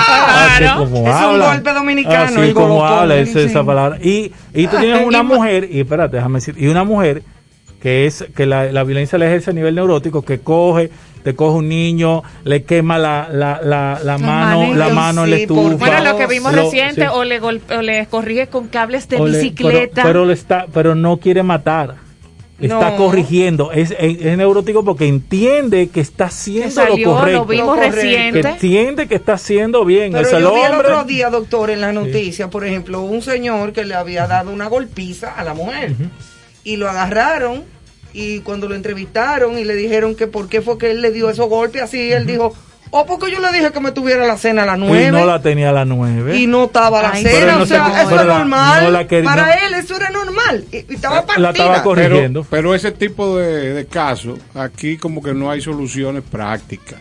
Porque una solución práctica sería coger un reloj de lo de antes y entrárselo al Señor por el oído. Como el problema es de tiempo, tú como tú tienes problemas de tiempo y no te están teniendo la cosa eh, a tiempo. Es, Exacto, mira, es un tema, eh, no, ahí viene la parte educativa. Y eso es terrible, eso es terrible. Y tú tienes entonces a un tercer hombre, mujer violento, que es el que entra en, en nuestro escenario, que es el explosivo. Es una persona que te aguanta, te aguanta, te aguanta y cuando no puede más te explota. Y cuando te explota eh, hace una descarga que es totalmente desproporcional. Recientemente otro de los casos, eh, una señora que, que todos vimos en las redes sociales con un bate que pudo de, de barato un carro. O sea, explosiva. Estuvo, frente al fiscal este fin de semana. No, y segura arrepentida. Arrepentida. En el caso de ella lo había hecho. Con tres hijos, pero, se vio y le decía a todo el que estaba cerca. No se meta no en se metan ni al Bueno, mira, el caso que nos movió, que nos movió a todos. O sea, este sujeto en Baní o sea, un sujeto que, hace una acción explosiva y a todos nos conmueve porque uno ve una familia, es una familia que está sufriendo. Sí, claro. es así, o sea, y él mismo en un momento expresa un dolor eh, que todos sabemos, bueno, mira, sí, te lo buscaste, pero, pero hay un dolor que se expresa, o sea, y es una acción explosiva, es un sujeto que no logra son sujetos, hombres, mujeres, en una sociedad. Por eso la sociedad se está volviendo más violenta. si nos estamos dando cuenta, los niveles de violencia se han elevado y esa violencia es el cúmulo de toda esa de toda esa carencia social que todos vivimos, que hay que matarse para tratar de tener una, una vida intento de que sea digna, a intento de que sea digna, y a, eh, una, una política tan, tan salvajemente desconsiderada con la sociedad, y tiene, y tiene un tema de desigualdad, y a, todo eso tú le sumas la pandemia, que tuve que encerrarme, yo, la incertidumbre de lo que va a pasar, y con todo este cúmulo, entonces, tienes una sociedad que no logra una forma de descargar. Entonces, cuando no puedes más, alcohol, droga, termina descargando de esta manera. Una pregunta, doctor. En ese caso que usted hace referencia que nos, nos acaparó la atención a todos, o sea, de, este señor en Baní y todo aquello, que él hacía referencia como muchas personas eh, que pasan por esos cuadros de violencia, donde detonan, explotan y luego hacen alusión a una sustancia. O que el alcohol, o yo estaba, otro caso que vimos. Estaba fuera de mí. Vimos otro caso este fin de semana, unos socios de una discoteca y bajo efectos del alcohol, uno se llevó a otro por una deuda. Entonces, ¿qué pasa? O sea, eh, ¿qué hay detrás? O sea, cuando interviene una sustancia, yo tengo, yo soy, yo entro en ese cuadro de explosivo, psicópata, neurótico, o es la, o se vale decir la sustancia. No, porque la, el, la sustancia actúa y se va a manejar según, según el principio activo de ella y también según la personalidad. Hay gente que bebe y lo que hace que le da con reírse y se es súper simpático. Ahora, el tema es con lo que tú vienes. La sustancia va a reaccionar. Eso es que quiero saber que no es la sustancia. pero, pero ¿quién, ¿quién, cuántos hombres no han dicho que a la hora de irse a enamorar con una persona se tienen que tomar una cervecita, un trago para desinhibirse? Ponerse tibio. Para ponerse, sí, para poder manejar. Había, un sujeto que era el mejor bailarín cuando bebía y cuando no bebía bailaba malísimo. Entonces, entonces tú, ahora, tú tienes una bebida que en medio de, esta, de este cúmulo de presión que hay, se vuelve un desencadenante. ¿Por qué? Porque la, eh, este tipo de, de, sustancias, de drogas, lo que hace es que reduce la capacidad de autocontrol. Afecta directamente lo que es el lóbulo frontal, que es el que está, el que está de la mano, el que tiene que ver con el control de las emociones del sistema límbico. Entonces, cuando tú quitas ese, ese, ese regulador, lo que hay viene detona y detona con, detona con todo esto. Ahora, ¿qué hacemos? Bien, no he dicho nada nuevo. Todo lo que hemos conversado aquí, lo, todo lo que estamos aquí, lo hemos escuchado, lo hemos, lo hemos oído de muchas formas. Y ahora viene como el clásico cliché de la política, lo político, la sociedad, que todo eso es verdad. ¿eh? Todo eso es verdad. Las sociedades que tienen un, un, un mejor, un buen nivel de vida, no son tan violentas. La pobreza es, es sinónimo de violencia. Vamos a cualquier sociedad eh, con, con, unos estándares de seguridad y podemos caminar en la calle y no pasa nada. Exacto. Caminar cualquier sí, sí. Eso porque, te da tranquilidad. Porque, porque, porque lo que tú tienes, lo que tú ganas, te da para tener un, un nivel de vida realmente digno. Pero como tiene una sociedad tan desigual, donde tú te estás matando, te estás explotando para tratar de echar adelante y después te encuentras que dos o tres acaban de llegar Juan de los Palotes, lograron descubrir el método de hacerse millonario que ni Robert Kiyosaki. ¿Entiendes? Hay gente que debería de dar conferencia porque Kiyosaki le quedó chiquito con padre rico, padre pobre. Ahora, eh, en lo cotidiano, en lo que, y, que es, y es la parte que sí quiero como compartir, aparte de esto, es, es la necesidad que tiene la sociedad dominicana entonces voy aquí al, psicólogo empírico, al doctor acá, cuando plantea ese espacio lúdico, ese espacio lúdico. O sea, tenemos, tenemos eh, barrios que no tienen parques. Bueno, siempre lo plantea. Tenemos sectores que no tienen parques, que no tienen áreas de juego. ¿Cómo se maneja la pandemia? En cuando se manejan las situaciones de crisis de ese, a ese nivel, lo primero que tú tienes que hacer cuando se habla de intervención de crisis y, y hacemos programas de intervención en crisis es cuál es el área de juego.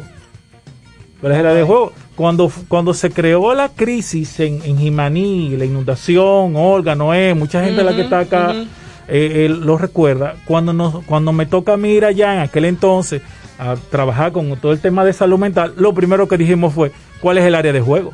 Un área donde puedas colocar a los niños donde los niños puedan jugar, donde los adultos puedan estar. ¿Cuáles son los espacios lúdicos? Cuando se armó el terremoto de Haití, lo primero que hicimos cuando llegamos allá fue, espérate, ¿cuál es el área de juego? ¿Cuál es el área de diversión? ¿Cuál es el espacio donde las personas pueden ir a poder jugar, expresarse y moverse? Entonces tenemos eh, eh, eh, ciudades, barrios, sectores que no tienen espacios de juego y deberían de tener espacios de juego. En los diseños urbanísticos tiene que haber espacios de juego. Mire, doctor, usted está tocando un tema tan importante que es eh, prácticamente estructural. ¿Cómo eso estructural se asocia al dinamismo que tiene que tener un ser humano y a la parte tan importante que es el segregar esas hormonas de la felicidad y de, la diversión. Pero mire, yo lo voy a puntualizar algo que todavía es más crítico. Yo en el fin de semana estuve viendo un video de unos muchachos, de unos eh, ángeles del cielo, reggaetoneros o de bolseros, no, no sé de en qué categoría caen. Y yo planteaba en una reunión de amigos que estábamos, cómo el gobierno dominicano, al ver este tipo de material que está en las redes de manera abierta, mandando una señal a nuestros infantes, a nuestros jóvenes, sin indicarle qué es lo correcto y qué no. Entonces, ¿qué pasa? aparte de esa carencia, de esa deficiencia de tener un espacio donde se pueda divertir, donde pueda tener claro que tan importante es divertirse sanamente, ahora tenemos estos equipos donde cualquier niño, cualquier joven puede ver el material como bueno y válido que usted no se imagina lo que yo vi. Yo vi, oiga bien, el desenfreno en su mayor expresión, donde en el, marco era un barrio donde se habló claramente, porque no solamente es un video sin audio, que tú tienes que interpretar y, y, hurgar de qué se trata. No, un video con audio donde se habla Explícito. explícitamente de la droga, de, del sexo abierto, de, pero una cosa monstruosa.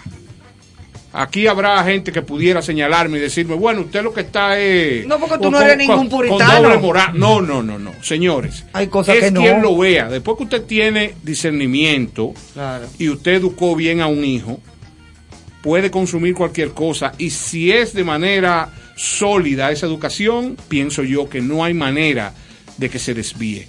Pero señores, estamos hablando de niños, estamos hablando de gente joven que no tiene claro en este momento cuáles son las normas. Y usted le está diciendo claramente que no, que oiga, Ahí entra, entra, Que nada, nada ahí entra todo. Ed, eh, de acuerdo contigo, por eso te dije que Claro. hablé, nosotros de esto hemos hablado muchísimo y quise, y quise como dentro de todos estos temas resaltar el tema, el tema de los espacios lúdicos y es así lo que tú dices, o sea, y, y el tema no solamente lo que se- lo que lo que lo que se está mostrando, sino que los que le, la, a la parte que le toca al liderazgo político, eclesial, Social. social, Social. de barrio, a los que le toque educar, ¿qué hacen? Cultural. Cultural, ¿qué hacen? O sea, aquí, o sea, más fácil tú te encuentras con una fiesta de reggaetón que con una actividad en la Plaza de la Cultura. Aquí lo hemos O dicho. sea, tú te vas a la veces. Plaza de la Cultura y está vacío. Está tú, Te, tú te vas a un colmadón y está lleno. Di este teo. Entonces tú te preguntas, bueno, ahí viene el tema de qué, qué se está haciendo, cuánto se invierte en un barrio, en un sector, quién es el líder. El líder es el que tiene el machete, el que tiene el cuchillo, el, el, el narco, La el que- cadena. la cadena, el, El que te, el que te compra una bebida carísima y después hay un chipeo. El chipeo es... Busca explicarme eso. A mí también, a mí La también. la de velita. bebida, cuando tú repites la misma bebida cara, entonces la segunda bebida te la ponen con un Ah, chipeo. velita. Claro, Que- para que vean que tú estás que gastando. tú tienes cuarto. Ah, claro. Pero ¿dónde está el tema? No, complícame eso. Yo, así. Todo eso se reduce, señores, a la inversión de valores. O sea, anteriormente los padres tenían el tiempo para decirle a sus hijos cómo conducirse. Pero tenían más tiempo, que es la competencia que usted refiere. No, y había también cierta disciplina que se llevaban a cabo. Que ahora no existe. Y que no se llevan, Bueno, no, se tienen que llevar sí, con golpes. Pero, pero, pero, cuando tú te vas a una clase social media baja, tú te vas a una clase social alta, tú te encuentras escenarios muy diferentes. Totalmente. Porque el de la clase social alta puede contar con, un- con uno de los miembros que quizás esté ahí o, o puede disponer de un poquito de más de tiempo Y para estar ahí porque hay, un, porque hay un poder adquisitivo y puede contar con un equipo de nanas o con un equipo un, un equipo de un chofer, Un colegio, un una- colegio, una cuestión que pueden participar en eso, ya. Hay muchi- podemos hablar también de, de una serie de temas, pero el que está en un sector medio bajo bajo, que quien lo educa es el barrio. Sí, Es el barrio Que viven lo educa. hacinados. El ba- que viven hacinados, que es el barrio que lo Sí, educa. eso. El barrio que lo educa, ese pues sal- sálvese, viene el tema de salvarse quien pueda. Y en una casita de una habitación viven 15. Sálvese quien pueda. Eh. Y ahí, eh, bueno, bueno, vol- Pero, pero te hago una puntualización corta. Recuérdate que en todas las clases, la información de la que yo te hablo, que es ese video que yo vi, está. Y está como bueno y válido, viejo. No importa que sea eh, un alto ejecutivo, no. Oye, está, viejo. Mira, la- las clases sociales se responden a diferentes como a, dif- a diferentes modelos o visiones. ¿no? O sea, tú tienes una clase social alta que pudiera tomar el tema del consumo de drogas como algo válido, y que aquí y que aquí el, la que un hijo o una hija se reúnan con unos amigos y, y ahí ellos pueden estar fumando marihuana, pues no, eso no hace nada, porque porque en Canadá es legal, en Estados Unidos lo hacen, en Europa y, y los padres pasaron por ese proceso. Y, aquí, como República Dominicana, que es un país. Están, cerrados, cerrado, pues entonces no, y, tiene, y, y también se desarrollan sus temas. Pero la, la cuestión aquí es que se está haciendo en positivo. O sea, vamos, vamos en negativo, si ahora vamos a hablar qué se está haciendo. Exacto. Ah, qué se está haciendo. ¿Y qué podemos? Mira, mira, mira, si hacemos el ejercicio de lo que se está haciendo en negativo, eh, nos, nos llegamos a pasado mañana hablando. ¿Entiendes? el, el, récord Guinness. Perdóname, doctor Morillo, pero por ejemplo, programas como este y otros parecidos a este que hacemos énfasis en llevar mensajes interesantes a la gente. Educativos y positivos. Positivos, cosas de buen gusto. Se nos hace duro venderlos. porque no venden. Que, es, el, es la, o sea, esa es la tragedia de este tipo de comunicación que uno hace. Y mira que nosotros tratamos de hacer, de, tener un equilibrio entre las cosas verdaderamente de cierto peso.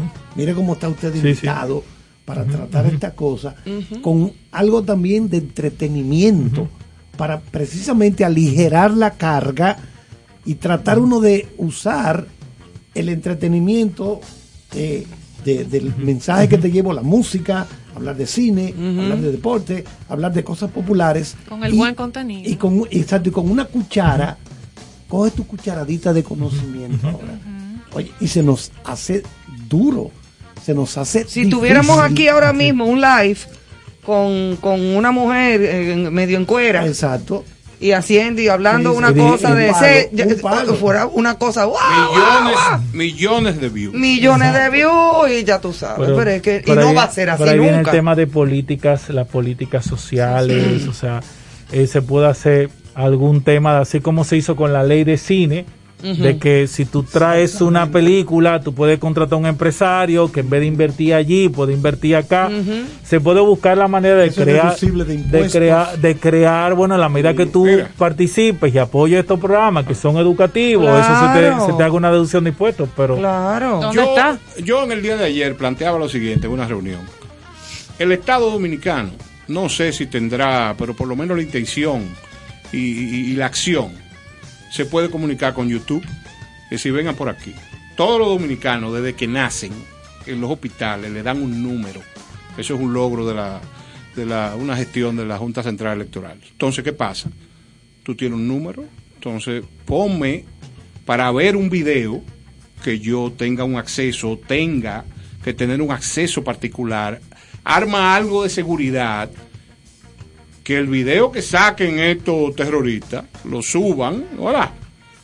Pero que hay gente que tenga que tener una vía de acceso seguro, un como código. Un código. El, el, aquí lo, que manda acá es a que eso sea de parte de los padres, que sean los que supervisen. Sí, porque eso es cuando, difícil. Cuando me toca desarrollar esos temas, eh, siempre he dicho, mire, no hay un hijo adolescente, preadolescente, puede tener intimidad pero no privacidad. Claro. Intimidad, ¿eh? pero no privacidad.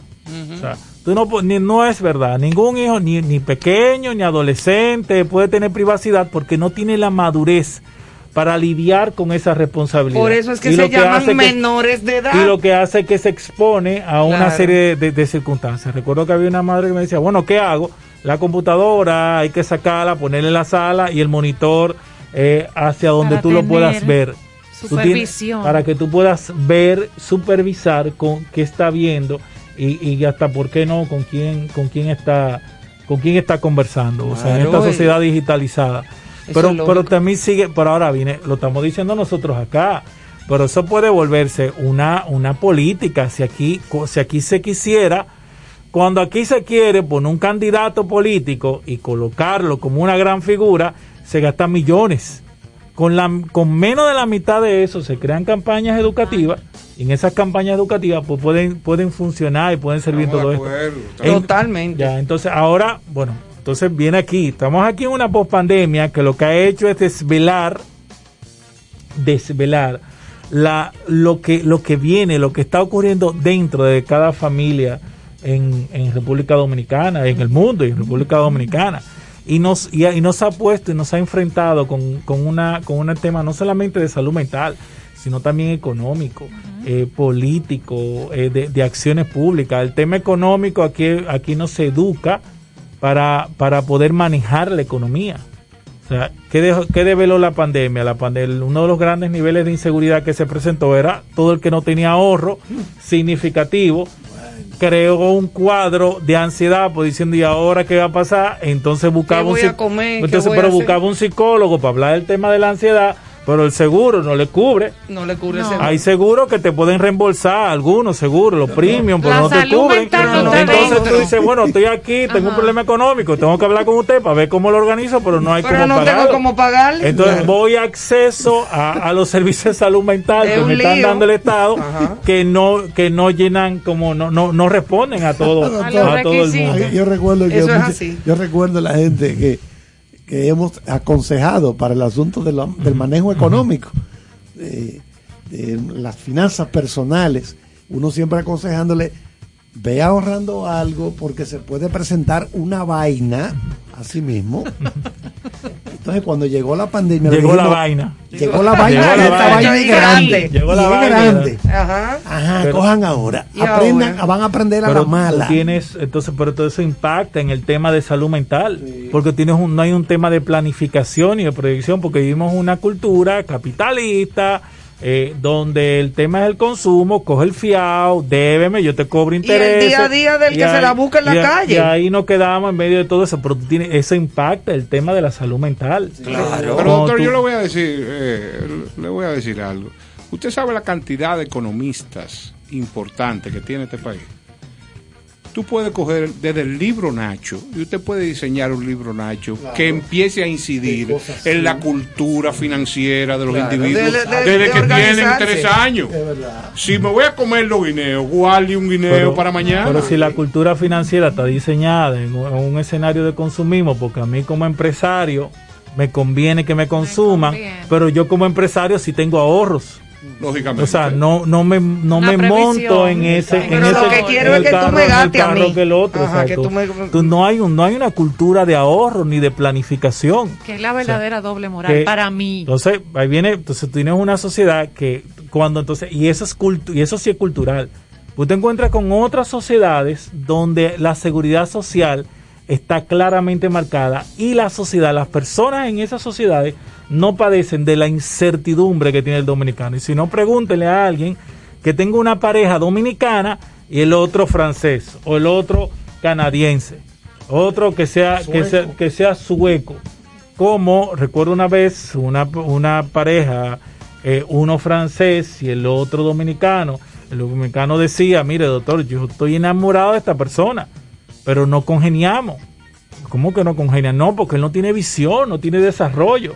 ¿Cómo así? Estamos viviendo allá en Francia y yo le digo que él es lo que está trabajando y se está conformando con un trabajito. Yo, pero ¿cómo así? Bueno, yo estoy trabajando aquí, allí, acá y le digo a él, vamos a echar para adelante. Yo, pero ¿qué es lo que tú quieres echar para adelante? Tenemos un piso, ganamos bien y nos vamos a pasear. ¿Qué tú quieres? O sea, entonces ahí viene un tema cultural.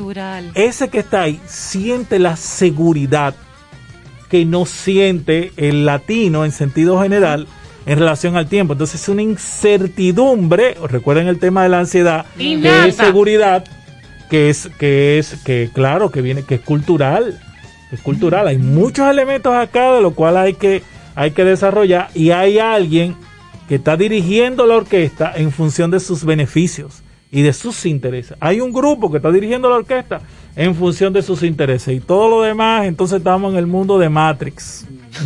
Ay, es verdad.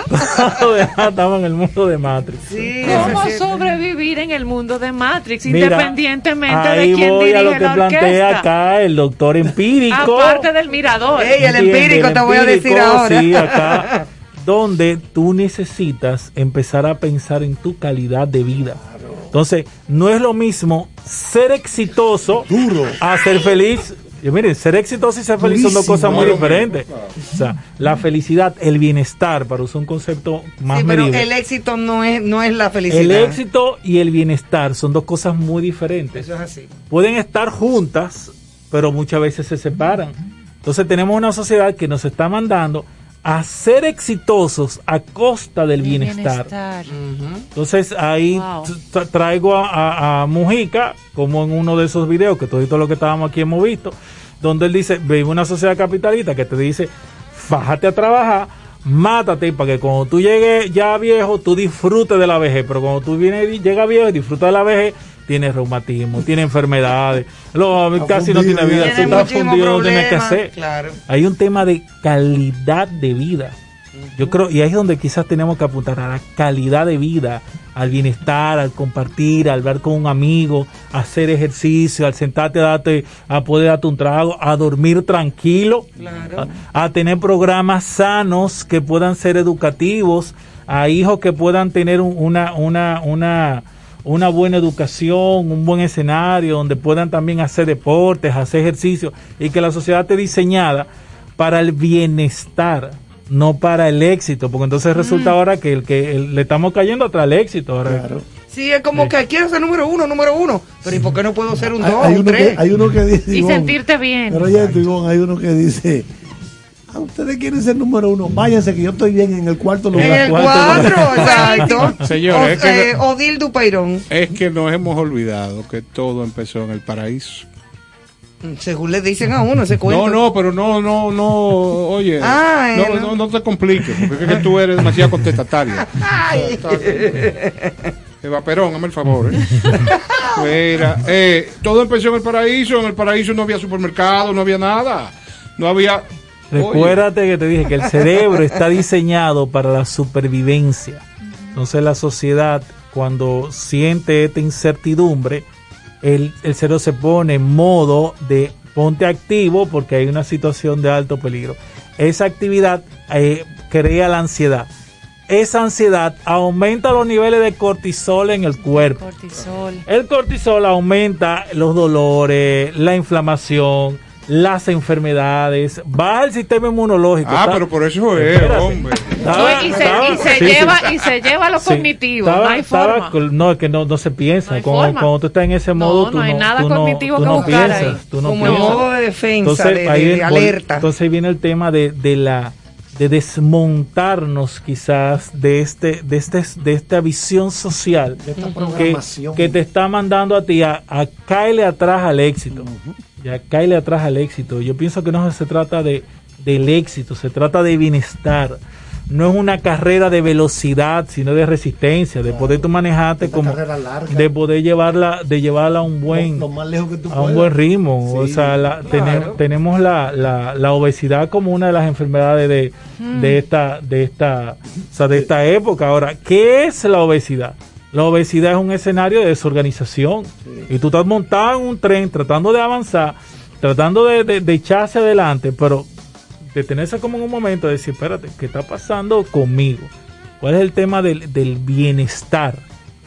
tienen, tenemos madres que quieren los hijos exitosos y llevan a los hijos a un nivel, a un extremo, donde, donde el hijo llega a un momento donde es exitoso pero no es feliz. Peligroso. Entonces, y te hace, te hace tu crisis. O sea, un niño que sale del colegio tiene que estudiarte piano, tiene que coger, meterse allí, o sea, que ballet, que luego de ahí tiene que ir al inglés, después tiene que ir al No, entonces, porque tú quieres que ese hijo sea exitoso.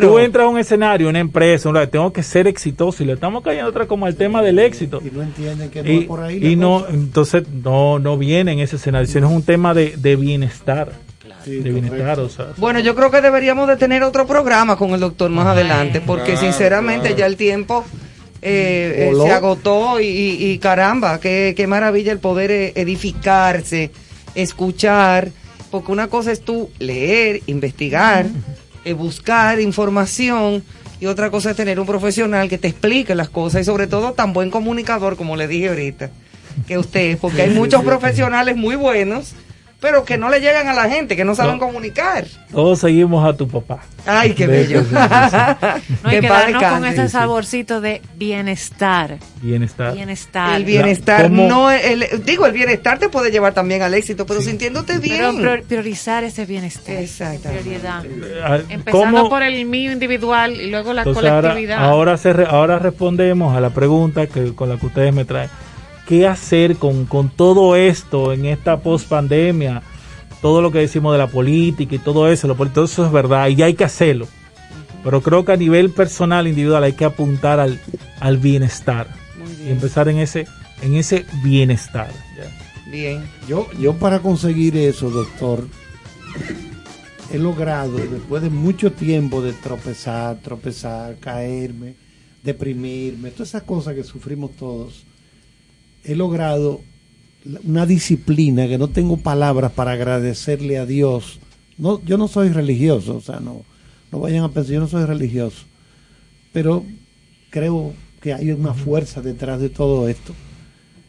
Y yo he logrado integrar la actividad física todos los días, truene, llueve o vente, las meditaciones, la lectura, y yo he ido logrando un estado, un equilibrio y una paz, una serenidad, que no hay dinero del mundo para comprar eso. Y duro, mira. Qué delicia. Ah, no, eso sí. Porque es lo que dice el doctor. O sea, cuando tú amueblas, arreglas aquí arriba la azotea, con ese asunto de tener disciplina en ciertas áreas, ya lo otro llega por añadidura, de que dinero, de que, que es exitoso en los trabajos que hace. Yo tengo momentos en que no doy a mí me llaman 20 mil gente para trabajar. Yo le digo, no, no me interesa eso, no me interesa aquello. ¿Pero por qué?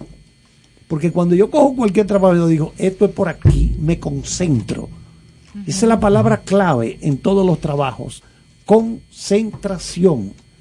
Concentración. Tú puedes ser un lanzador de grandes ligas o un jugador de baloncesto de la NBA. Y si no te concentras en esta actividad física, tú no vas para ningún lado. Eso es así. Y todo es así. Si yo no me concentro, digo, bueno, esta noche va el doctor Morillo, déjame llevar algo, eh, déjame buscar esto, déjame buscar aquello. Porque tu mente está concentrada en eso. Eso es lo que pasa. Pero si yo lo que tengo un desorden en mi cabeza, un lío. Claro. Y para, y, para, y qué problema. Y que, que si, ok, que debo aquello y que me van a quitar el carro donde ando porque yo lo debo. Y todo ese tipo de cosas. Ahí volvemos a lo económico. Porque a mí me, me, me tachan de tacaño de duro. Es duro. Él dice que él este tiene 100 pesos para gastar a la semana. No es duro. Lo que pasa es que yo soy una persona pobre, de origen pobre, que he ido subiendo gradualmente, paulatinamente. Tengo ese miedo de, de, bajar. No me gusta la idea. Entonces, por eso me cuido. O sea, por cada 100 pesos que yo me gano, yo gasto dos. Dos pesos. Bueno, señores, con eso cerramos el programa de hoy. Muchísimas gracias, doctor Morillo. Gracias, gracias. Un encanto. Y espere la, invitación de nuevo porque para acá viene otra vez. No, su casa, su casa. Y a todas las personas del live también. gracias por estar con nosotros y por acompañarnos hoy. Aquí con cierto sentido, siempre tratando de dejarlo mejor en, en el ánimo de ustedes. Y el punto de hoy fue el bienestar. Y vamos a dejarlo con una cancioncita. Que tengan muy buenas noches. Hasta mañana. Bye.